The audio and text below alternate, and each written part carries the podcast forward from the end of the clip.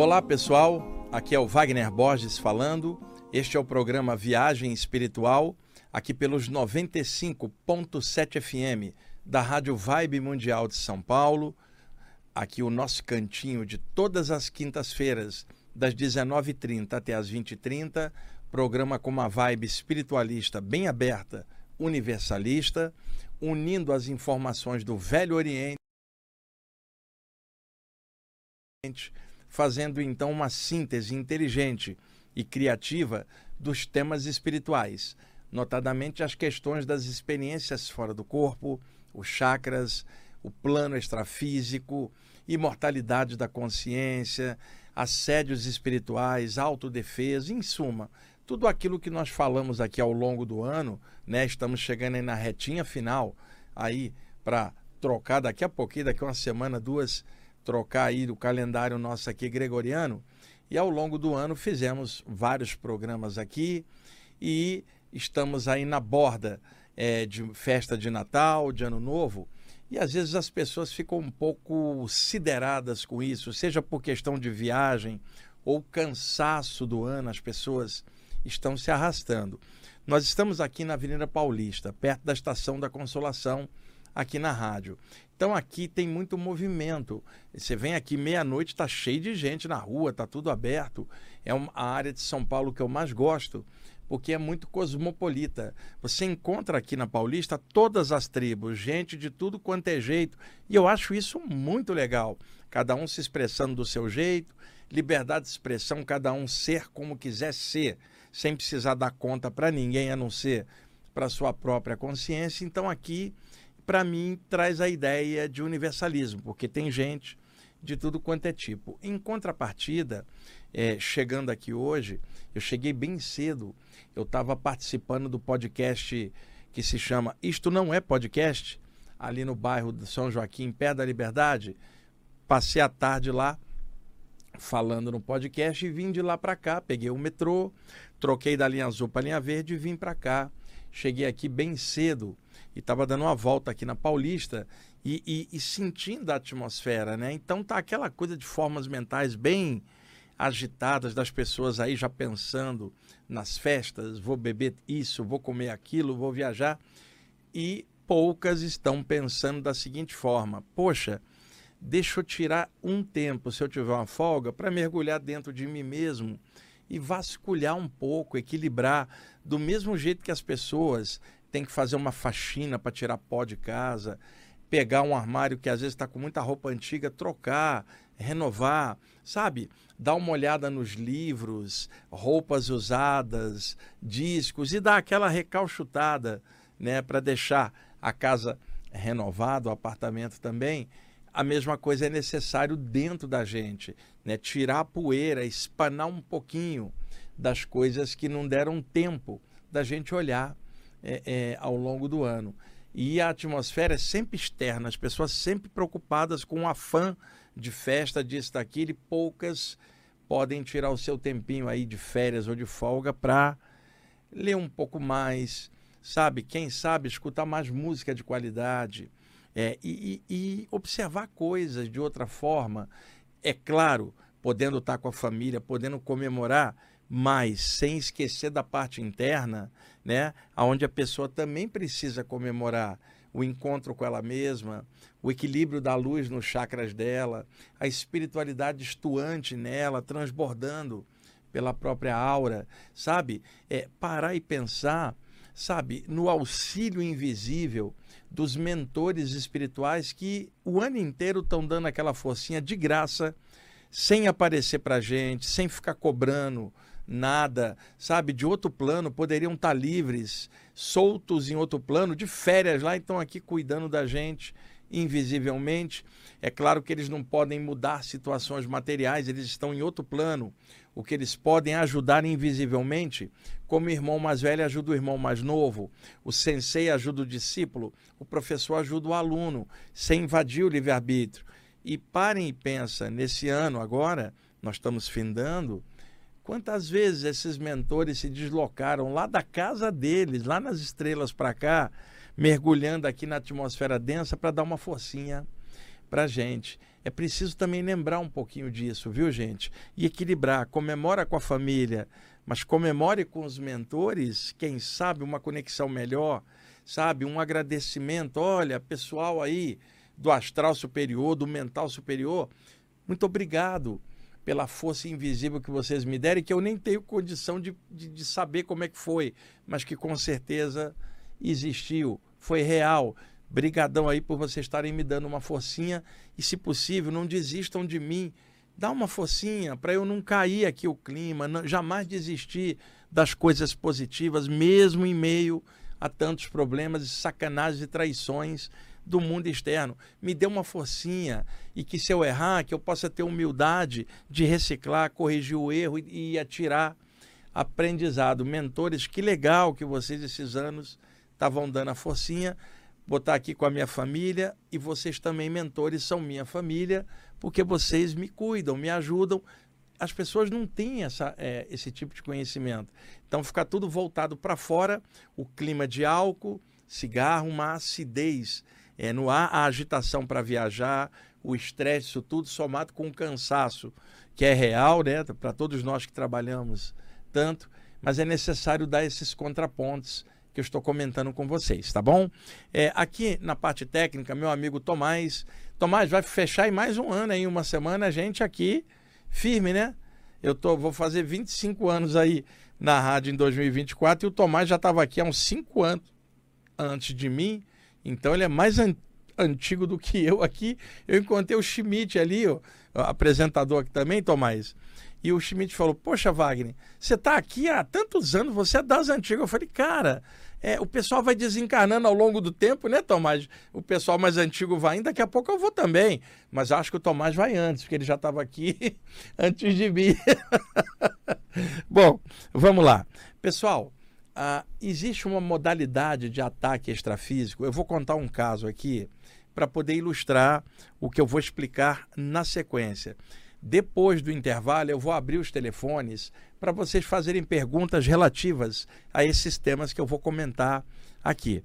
É, existem várias modalidades de assédios extrafísicos. Uma das mais comuns é um espírito casca grossa, obsessor, assediador, usando o poder mental e a alta plasticidade do plano astral, cria formas mentais com formato de ponta, como se fosse a cabeça de uma flecha sem a haste, como se fosse um pontão.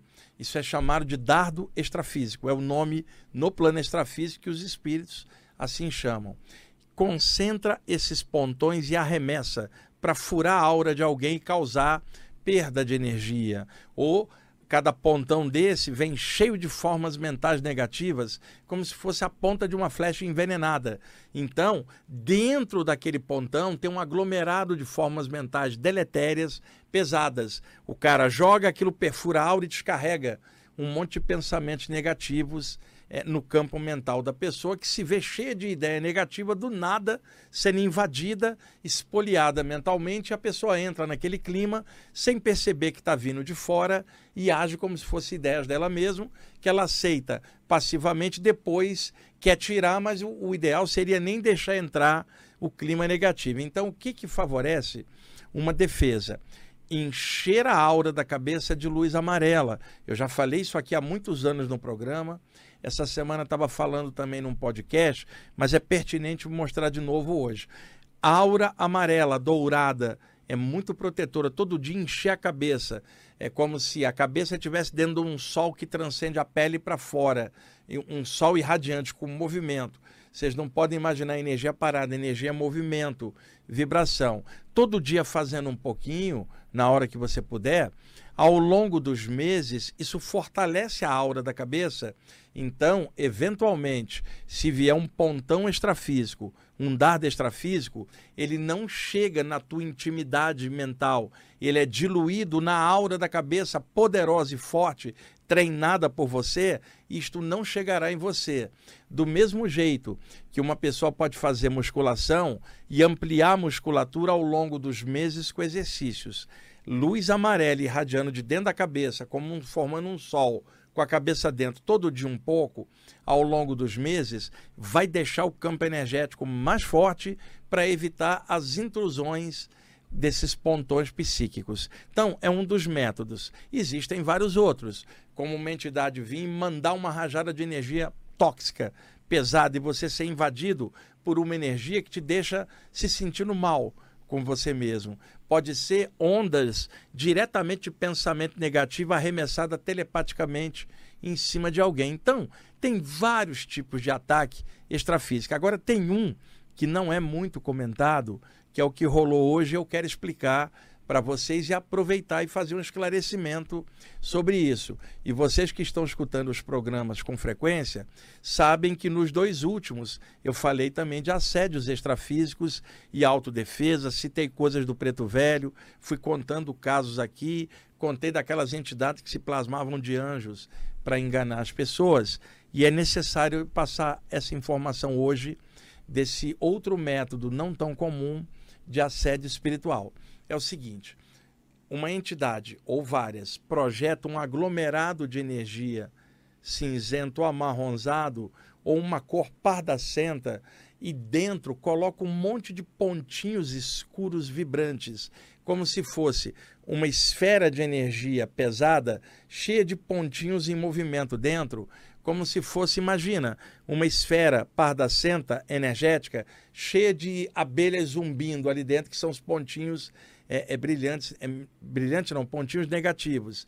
Ou a sensação que tem um, um enxame de moscas dentro daquela esfera e aquilo é arremessado na direção de alguém e aquelas moscas ou abelhas, eu estou fazendo analogia, ficam vibrando ali dentro e se aquilo abrir e estourar, essa massa vem toda em cima de você ou esses pontinhos escuros vibrantes vêm e intoxicam alguma área sua. Por que, que eu estou contando isso? Eu vindo isto não é podcast, ali no, no, no bairro São Joaquim, e vim aqui, cheguei muito cedo, saí de lá e eu estava sentindo, é, é, aliás, ainda estou sentindo um desgaste de cordas vocais, de tanto falar. Eu viajei para Porto Alegre, cheguei, participei de podcast, live, dei aula ontem, e falando muito. Então, o desgaste natural, eu vou entrar de férias em alguns dias e aí eu recupero mas é de tanto falar. Então eu já vinha sentindo um desgaste natural do cansaço. Cheguei aqui, como eu cheguei cedo, passei ali no 103, fiz um lanche, passei aqui na banca, brinquei com meus amigos, passei na lanchonete do lado aqui, brinquei com meus amigos balconistas também, falei do livro novo uh, do Preto Velho. E aí eu vim para cá. Como eu cheguei muito cedo, sentei no sofá ali do saguão de entrada da rádio para esperar. Eu estava aqui uma hora e meia antes do programa. E ali eu fui fazendo anotações de temas, e aí, em determinado instante, fechei os olhos e expandi um pouco de energia em volta de mim para, de última hora, ver se pintava alguma intuição, como acontece com frequência. Quando eu vi, pessoal, em frente à minha garganta, um metro e meio na frente, um aglomerado cheio de pontinhos brilhantes na direção do meu chakra laríngeo, que é a área que está desgastada pela, por falar muito, arremessar aquilo na direção. E estava aqui no saguão da rádio e eu estava vendo aquela massa ali, gravitante, se mexendo, esperando uma brecha para poder entrar. Eu percebendo aquilo, comecei a pulsar a luz no meu chakra laríngeo para fora. Usei um mantra que eu vou explicar para vocês já já com o chakra laríngeo. Comecei a projetar aquilo, estourou na minha frente e diluiu era um aglomerado arremessado para tentar pegar o meu chakra laríngeo, porque eu estou falando muito nos últimos dias e com essa área desgastada e também passando essas informações, revelando esses assédios, como é que acontece. E outra coisa, uma das armas da obsessão é a invisibilidade da, da entidade agressora. Porque se as pessoas não percebem que existe um agressor invisível, elas jamais tomarão providência para afastá-lo. Elas nem sabem o que está rolando e algumas sequer acreditam. Então, uma das armas das obsessões é a invisibilidade dos obsessores sobre a pessoa encarnada. Ora, pessoas que trabalham com a parte espiritual de forma séria e responsável como um clarividente responsável, um médium consciente, um projetor extrafísico responsável, essas pessoas veem a atividade dos assédios espirituais e revelam essa atividade, seja comunicando aqui num programa, num podcast, escrevendo um texto, publicando um livro, em suma, revelando aquela ação oculta e tornando isto como conhecimento para que as pessoas saibam, ou seja, tornando a atividade invisível dessas entidades num conhecimento visível e alertando para as pessoas de que essas coisas encostam atacam a partir da sintonia íntima de cada uma, onde semelhante atrai semelhante num nível extrafísico, energético. Então, uma pessoa está cheia de pensamento negativo, vê uma entidade cheia de pensamento negativo e, e faz uma união mental com a pessoa, ampliando aquilo. E é claro que já tinha dentro da pessoa algo que atrai aquela entidade. E muitas vezes, como eu já expliquei aqui, pessoas que trabalham ajudando os outros, de repente você vai passar energia para alguém tem uma entidade obsessora, ela vem em cima de você, que é o curador. E aí você vai ter que dar conta dela também e desfazer o processo. Esse processo nunca é só físico, tem muitas vezes alguma coisa agarrada eh, do lado. Então, estava ali aquela massa em frente, né? Para tentar pegar o ponto que está desgastado, que é a garganta, e também para que eu não fale essas coisas que eu estou falando aqui, e não somente eu. Está cheio de sensitivos, médios, projetores falando disso alertando, embora muita gente não acredite, é um fato essa ação invisível que quem mexe com a parte espiritual em qualquer área e está bem esclarecido, sabe dessa ação deletéria ah, e invisível sobre a humanidade. E aí, na hora, eu projetei e desfiz essa esfera com os pontinhos a partir de uma irradiação do meu chakra da garganta. Então, o que, que eu vou fazer em função desse relato que eu estou falando para vocês?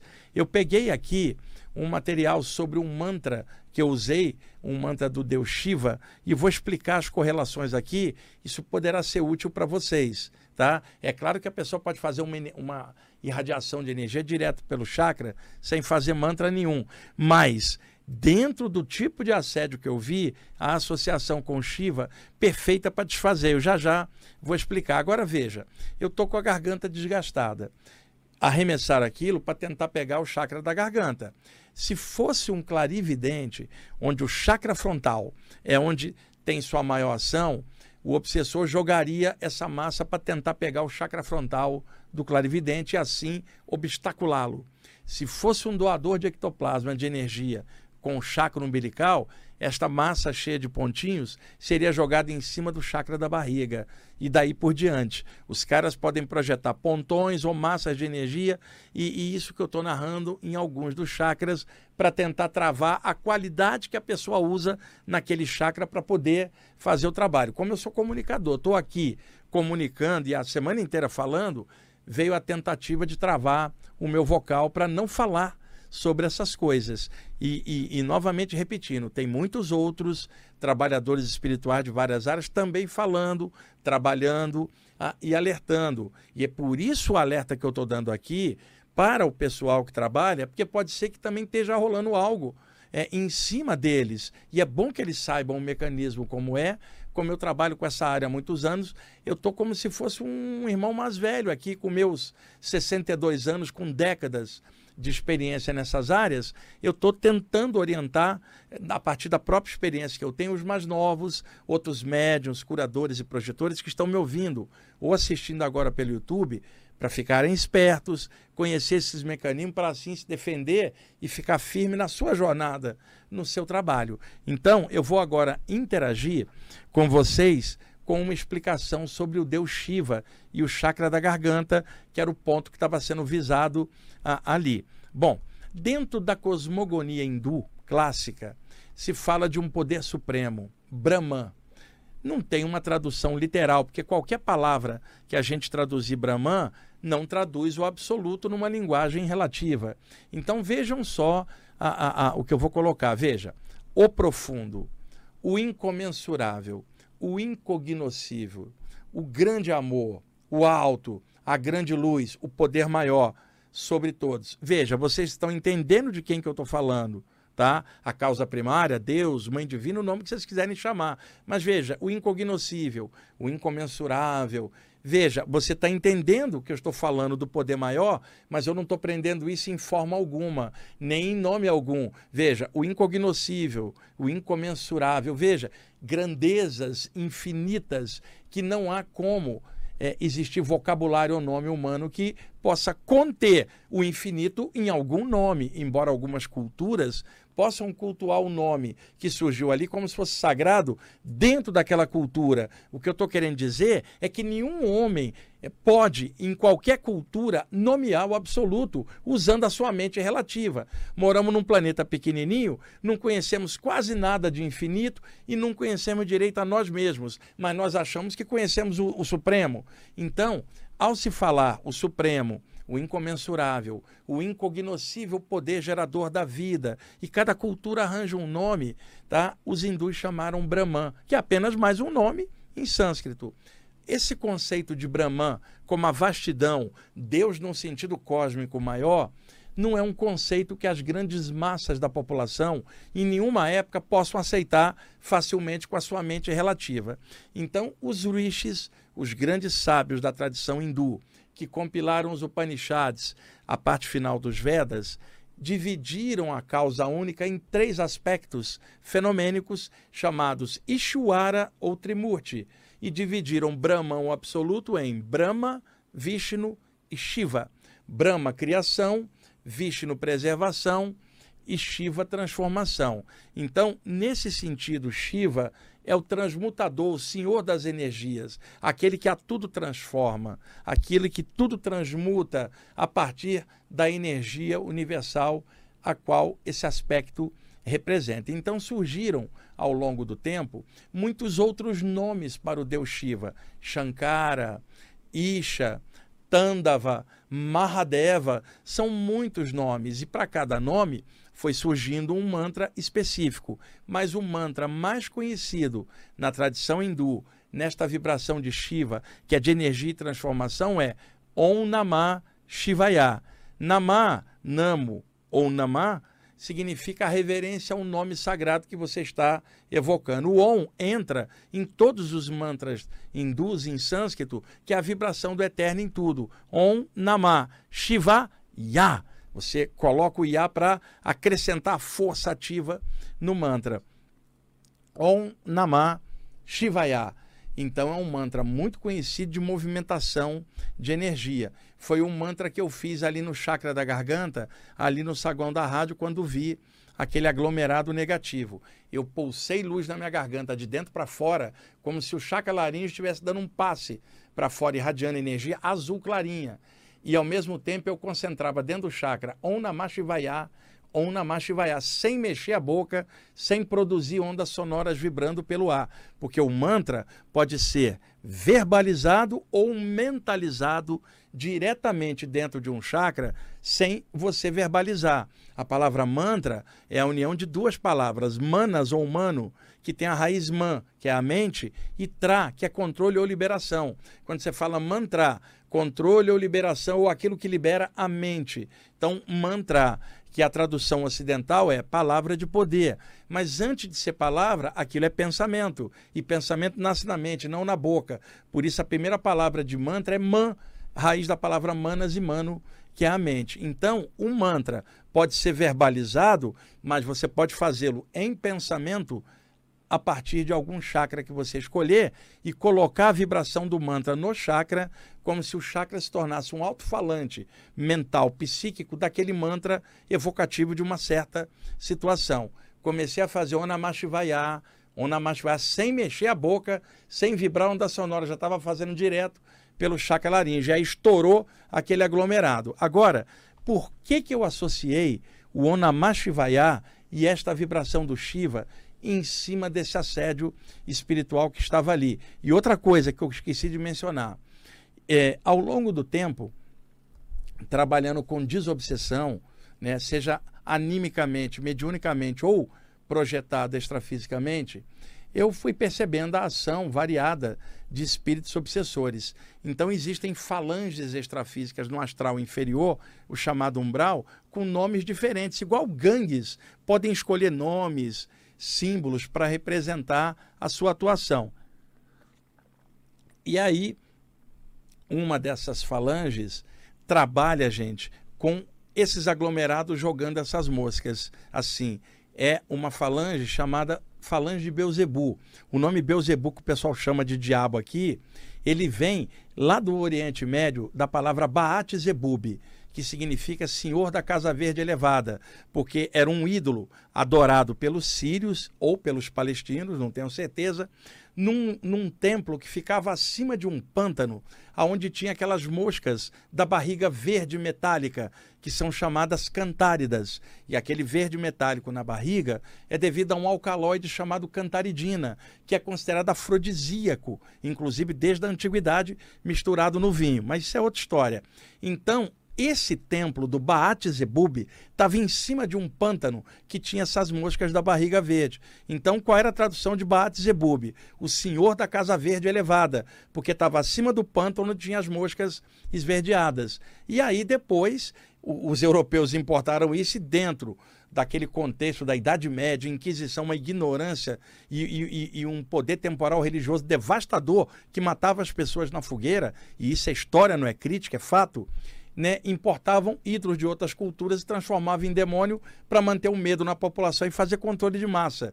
E aí, ao importar o nome de Baal Zebu, se transformou em Beuzebu, o senhor das moscas, a partir da distorção da palavra Baal Sebub, que era senhor da Casa Verde elevada, o templo em cima do pântano com as moscas verdes é, é, é, chamadas cantáridas. Então, daí, no astral inferior, entidades começaram a plasmar aquilo que o pessoal acreditava. E aí surgiu a falange de Beuzebu, o símbolo deles, as moscas dentro de um aglomerado de energia, que foi a massa que foi enviada hoje ali. Talvez até para eu não falar essas coisas que eu estou falando aqui para vocês, estou dando dados históricos, dando referência, e o Tomás está me acenando ali que já está na hora do intervalo.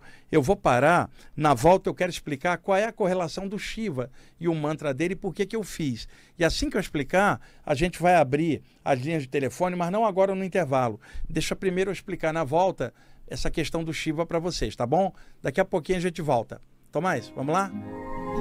Ok, pessoal, estamos voltando aí com a segunda parte do programa Viagem Espiritual, aqui pelos 95.7 FM da Rádio Vibe Mundial de São Paulo.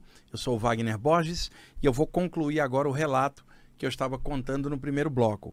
É, o Shiva, dentro da cosmogonia hindu, ele é representado na cor azul. Se vocês olharem bem, Vishnu, Rama, Krishna, são todos representados de forma azulada. É uma metáfora. De onde eles vieram? Do céu. Qual é a cor do céu? Azul. Então, por isso, os hindus imaginam suas divindades, mesmo quando descem na matéria, azulados. Cada um tem quatro mãos. Uma mão toca a terra, a outra mão toca a água, outra toca o fogo, a outra o ar, a cabeça é o akasha, o éter. Então são metáforas dos elementos e das cores, no caso azul. É o Shiva tem várias histórias sobre ele, vários mitos e, e, e metáforas que os hindus criaram sobre o grande transformador Shiva, o senhor das energias. Então há uma história de que Shiva teria absorvido um veneno, né?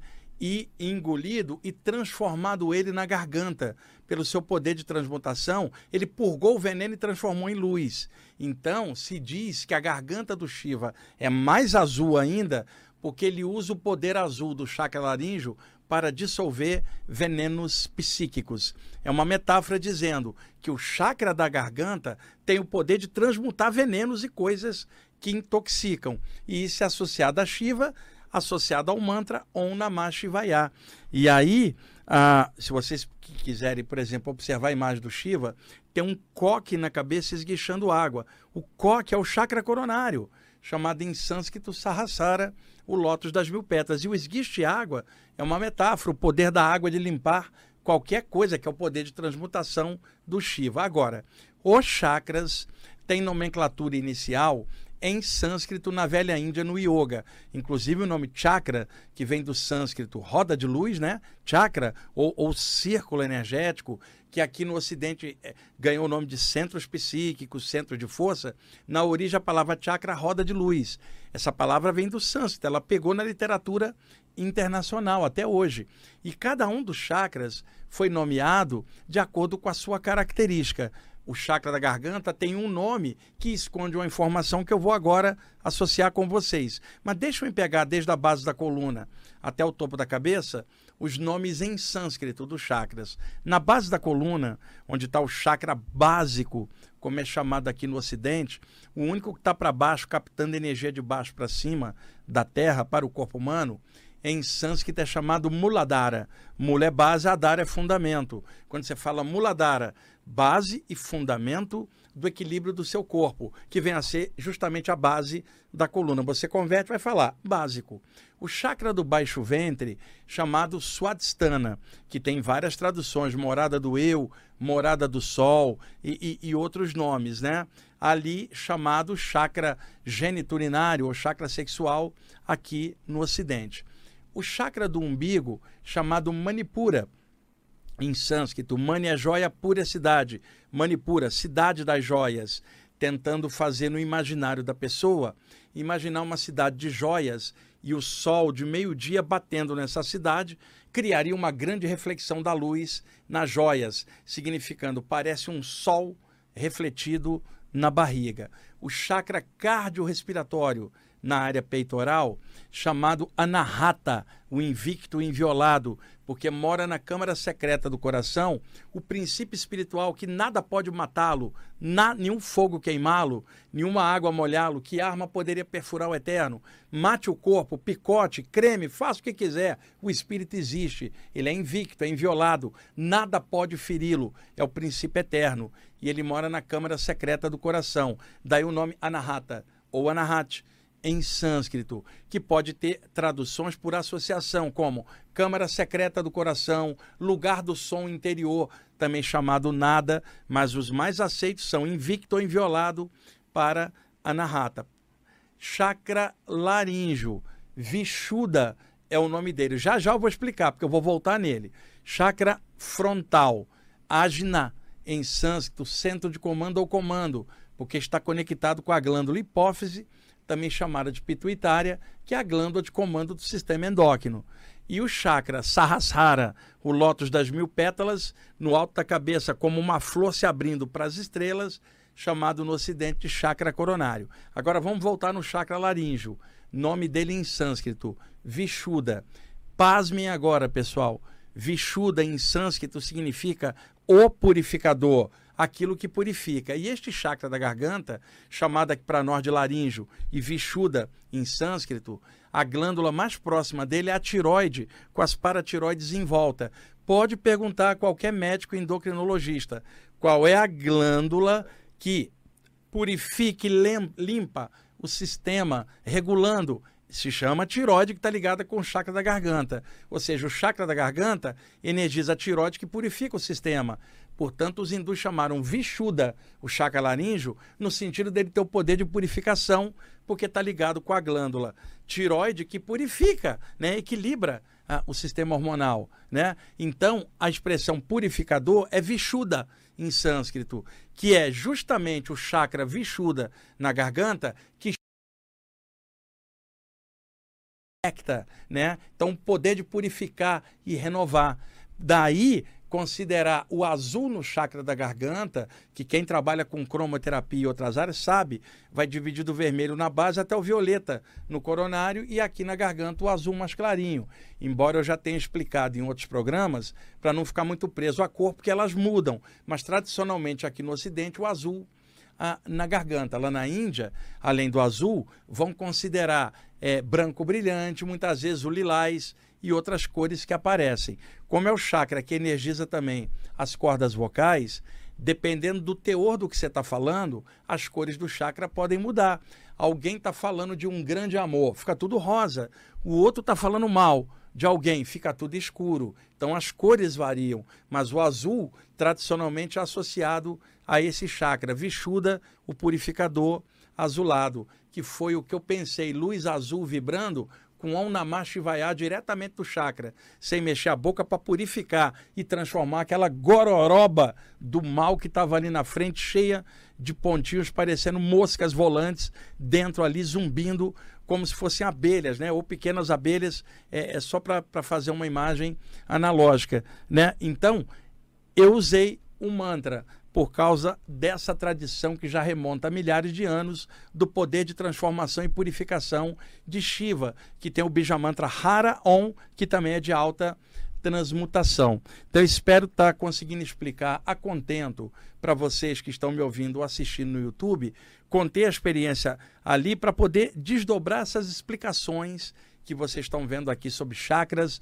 sobre Shiva, que é a energia de transmutação, e ao mesmo tempo explicando os mecanismos dos assédios extrafísicos. E estou citando uma defesa que eu fiz aqui, usando o chakra laríngeo, o mantra Onamá Shivaya. É claro, eu poderia estender minhas mãos, dar um passe, sem fazer mantra nenhum. Só que aquilo estava em frente à garganta, foi automático eu usar o chakra laríngeo para irradiar. E aí me lembrei do Onamá Shivaya, a luz azul, e mandei ver. E aí aquilo estourou e diluiu na minha frente. Aí está aí agora esclarecido esse tema para vocês. É, são 20 horas e 9 minutos, ainda falta aí uns 15 minutos para o programa. Podemos abrir a linha do telefone, Tomás, 3171 0221 aqui em São Paulo, que é 11, vou repetir, 3171 0221. E tem o outro número, 3262 4490. 3262 4490. Se alguém quiser ligar para tirar dúvida desses temas que eu estou aqui comentando, fique à vontade, por favor. Ligue. Se, se ninguém ligar, eu pego outro tópico aqui. Tomás, vamos lá? Tem alguém?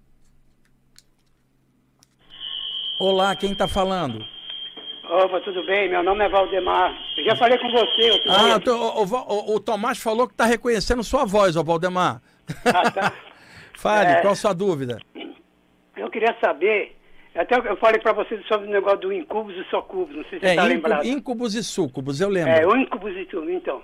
Eu queria saber se tem algum ritual, alguma espécie de uma magia que a gente deve fazer para estar em contato com o nosso anjo guardião. Não. Nem que for em sonhos ele aparecer é. para a gente conversar. Tá. Se há essa possibilidade, o é Valdemar, existem muitas, muitas maneiras da pessoa tentar se conectar a, a, a seres espirituais elevados.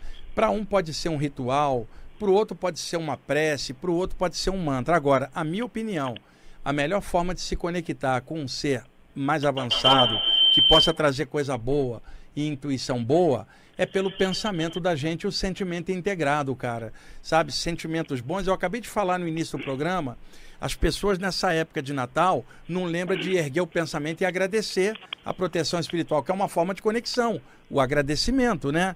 Então, não é aquela coisa formal, tem que fazer um ritual, determinada hora. Não. É sintonia, cara. Isso não tem tempo nem lugar. É conexão sabe? Você sentar quietinho, de coração, erguer o pensamento a um poder maior e buscar uma inspiração para crescer, para melhorar. E é claro que acima de todos os seres protetores e guardiões, tem sempre o princípio maior que é Deus, a causa maior. Então, isso é questão de sintonia, embora um possa fazer um ritual, o outro uma prece ou um mantra, mas a questão principal é a sintonia, porque senão alguém faz um ritual e de repente o coração está fechado. O outro pode fazer uma prece só com a cabeça, por condicionamento mental sem alma. Então o lance todo é conexão, cara. Senta na tua cama, ergue o pensamento, pensa numa luz maior iluminando a você e a humanidade e, e irradia um sentimento bom a favor de todos os seres e deita com a consciência bem tranquila. É, mas tem médiums aí que eles entram em contato, por exemplo, Divaldo Pereira Franco, ele tem a médium dele, Chico Xavier tinha o, o médium dele, todos eles tinham, eles se comunicavam com ele. Sim, mas isso, isso se chama mediunidade, ô, Valdemar. Isso não é uma coisa que você fala, ó, oh, vem aqui no meu quarto se comunicar, não é isso. Era mediunidade de trabalho pra, em reuniões para passar informação. Não é chamar em casa um guia espiritual ou um anjo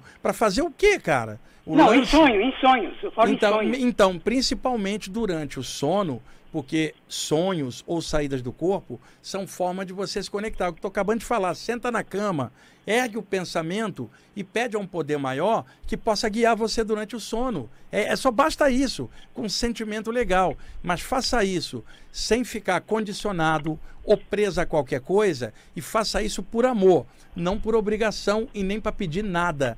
Agradecimento, trabalho e consciência. É isso que se precisa para se ligar com os mentores. Ok? Tá bom, então. Obrigado. Até então, logo. Até a então próxima. tá, Valdemar. Um abraço para Tá, você. Tchau, tchau. Mais alguém aí, Tomás? Não? Então tá. Então dá tempo de eu pegar aqui um outro tema. Deixa eu pegar aqui as anotações que eu fiz. É, gente, um, uma dica para vocês, tá? É, curadores e curadoras que trabalham aplicando energia com as mãos. E aí vocês têm muitos curadores e métodos diferentes. Reiki, cura prânica, passe, jorei, imposição de mãos. Tem o yogi lá vibrando mentalmente ou pelos chakras. Tem várias maneiras de passar energia. Um abraço que você dá, passando energia, irradiação pelo olhar. Ou, ou seja, temos muitos métodos de passagem de energia. E como o corpo é humanoide, e a gente usa esse corpo para se manifestar no plano físico, acabamos usando as mãos, seja para comer, dirigir, trabalhar ou se expressar. Então, na hora de passar energia, você tende a levar as mãos e projetar pelas mãos. Apenas não é o único método, mas aqui no Ocidente é aquele que as pessoas mais usam nas mais diversas formas de passagem de energia. Então, alguém que trabalha com as mãos, os chakras das mãos e dos dedos, e tem chakras nos pulsos também, cotovelos, lados do braço, ombros, todos secundários ali, mas que são úteis na passagem de energia. Então, uma pessoa que trabalha muito as mãos tem os chakras das mãos e dos dedos muito ativos, muito acesos, então dá dilatação da aura das mãos, parecendo que as mãos estão ficando muito grandes, dá formigamento, calor, ardência na palma da mão, vibrações, pequenos choques. Vocês que passam energia com as mãos reconhecem naturalmente o que eu estou falando aqui, cada um na sua e com seu método preferido. Então, o que, que acontece? Se a, se a aura das mãos e do chakra das mãos é a mais ativa, na hora de deitar, seria muito interessante fazer duas coisas, levando em conta que durante o sono podem haver as saídas do corpo e mentores espirituais levarem a pessoa para aplicar energia em outros planos, usando as paramãos, ou mãos do corpo astral, ou os para-chakras, irradiando energia. Então, duas coisas são legais. Antes de deitar, encher as mãos de luz. Você está sentado na cama ou num banquinho do lado, enche as mãos de luz por alguns minutos. Até acende, coloca um sol em cada mão, pela vontade, pulsando, quente, ativo, porém suave e tranquilo. Tá? Potencialize o chakra das mãos. Logo a seguir, deite na posição que você quiser, decúbito dorsal, bruços, de lado, a posição que você quiser. Mas independentemente da posição, então, vamos supor que eu tivesse deitado para o meu lado direito, por exemplo, tá? Eu poderia estar deitado e, em lugar de ficar com a mente aqui no meu chakra frontal, nas imagens mentais, enquanto o sono não chega, remoendo coisas do dia a dia, né? O que, que eu faço? Eu desloco a atenção para os chakras das mãos que estão acesos. Ou seja, eu vou cair no sono com a minha atenção nos chakras das mãos, como se a minha mente não tivesse no cérebro e sim nas mãos. E aí o meu alvo mental são minhas próprias mãos acesas. Isso, para quem é curador, é uma chave excelente para as saídas do corpo posteriores. Numa eventual saída, que a pessoa tenha saído inconscientemente e desperta fora do corpo no meio da saída, primeiro passo que ela deve fazer, porque às vezes surgem muitas imagens e ela fica tentando entender tudo e isso embola o raciocínio dela. Quando ela é puxada para dentro do corpo, o cérebro não aguenta tanta imagem misturada. Então, que, que se pode fazer no caso de curadores? Se vendo fora do corpo, a primeira coisa, antes de fazer qualquer coisa, olha suas paramãos, suas mãos astrais e acende elas lá fora. Elas já devem estar acesas porque você fez isso antes de dormir. Concentra na luz nas mãos, e como se fosse um sol em cada mão extrafísica, por 30 segundinhos aí, usando a medida de tempo daqui, só para correlacionar e vibra e presta atenção. Isso aumenta o foco do frontal e a lucidez. Você fica tranquilo. O fato de encher as mãos de luz afasta qualquer medo, porque você vai falar assim: ah, se vier uma coisa negativa, enche luz. Porque você está potencializado. O medo some quando você se sente seguro. Então, enche as mãos de luz antes de deitar. Durma com a atenção nas mãos, não deixa vir na mente, não. Fica ali com calma, até cair no sono. Desperta lá fora e enche as paramãos de luz. Tudo isto pode favorecer saídas do corpo de melhor qualidade, melhor memória, melhores trabalhos extrafísicos com os mentores aplicando energia em pessoas que precisam desse plano ou do outro e pode melhorar o padrão de energia da pessoa. E eu estou considerando aqui esses toques para curadores e curadoras de várias áreas que operam bastante com as mãos. Usa o poder das mãos também lá para fora, na hora de dormir. Aproveite isso. Aí alguém vai perguntar assim: quanto tempo eu devo fazer isso? Que tal o resto da vida? Porque toda noite a pessoa tem que dormir. Faz disso um hábito, tá? Outra coisa importante é a água tem alta condutibilidade. Então, quando você põe as mãos embaixo de água corrente, isso tende a limpar o campo energético do dupletérico das mãos, a aura das mãos. Então, quando você for lavar a mão com um tempinho, coloca as mãos embaixo da água, lava o sabão e tal, e por alguns segundos curte a sensação da água passando pelas suas mãos e imagina que essa água está carreando para fora toda cansaço do corpo, fluidos negativos, energias pesadas indo para fora pela água, saindo pelas pontas dos dedos. Lava a mão e pensa em energia ao mesmo tempo. É, é uma dica também muito boa para curadores que trabalham com as mãos, tá bom? É, deixa eu ver aqui o que, que eu anotei mais ainda. Tá? Pera só um instantinho, pessoal. Eu fiz várias anotações aqui. Outra coisa, ao adormecer, nós carregamos para dentro da mente os últimos pensamentos e preocupações do dia que nós dormimos pensando naquilo. Deixe-me dar um exemplo. Vocês estão assistindo um filme bem intenso. Quando o filme acaba, se a TV está no teu quarto, você desliga com o controle remoto e já vira para dormir.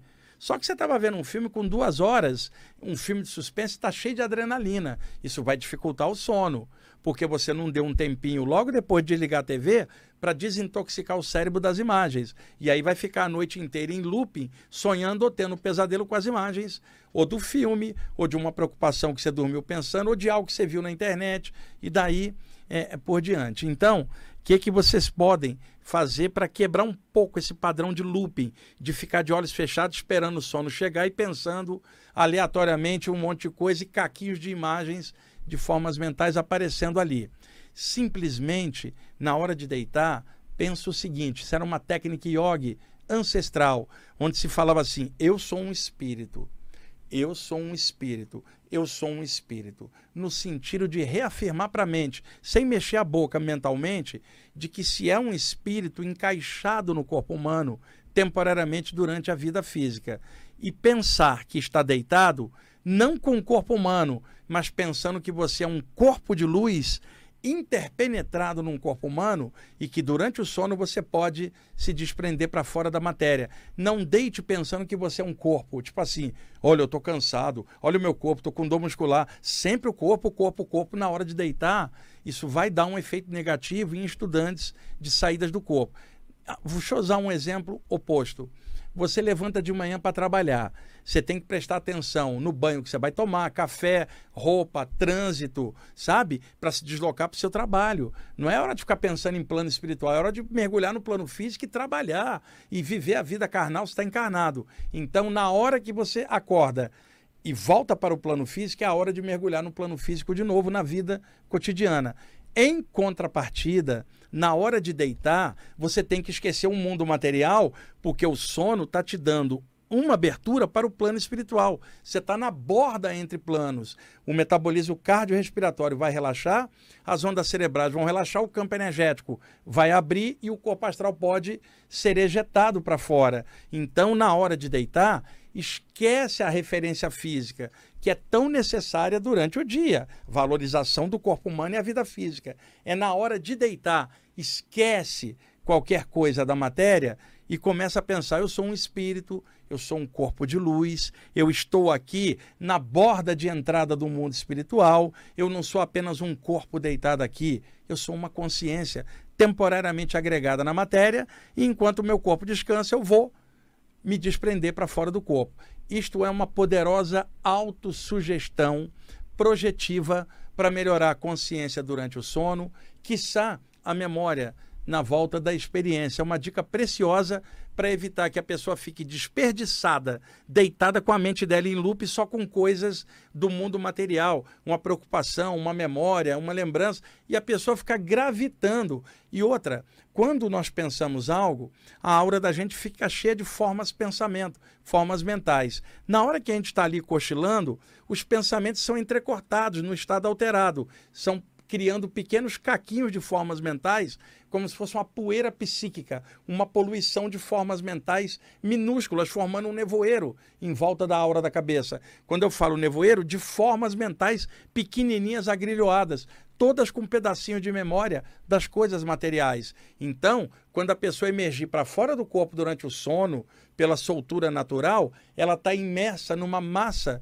de formas mentais psíquicas, pequenos caquinhos psíquicos, e isso dificulta a lucidez dela. Ela tem a saída, mas ela está inconsciente ou semi-consciente, porque ela está enredada, envolvida numa poluição psíquica produzida pela mente dela. Se operar do jeito que eu estou falando, deitar, prestando atenção nas mãos, ou dando autossugestão, eu sou um espírito, sou uma consciência, não sou apenas um corpo, toda noite, a vida inteira, isso vai favorecer vocês que estão estudando esse tema. E outra, se puder, antes de deitar, ler alguma coisa sobre esses temas e dormir pensando nisso, melhor ainda. Então, são pequenas dicas que eu estou passando para vocês aqui.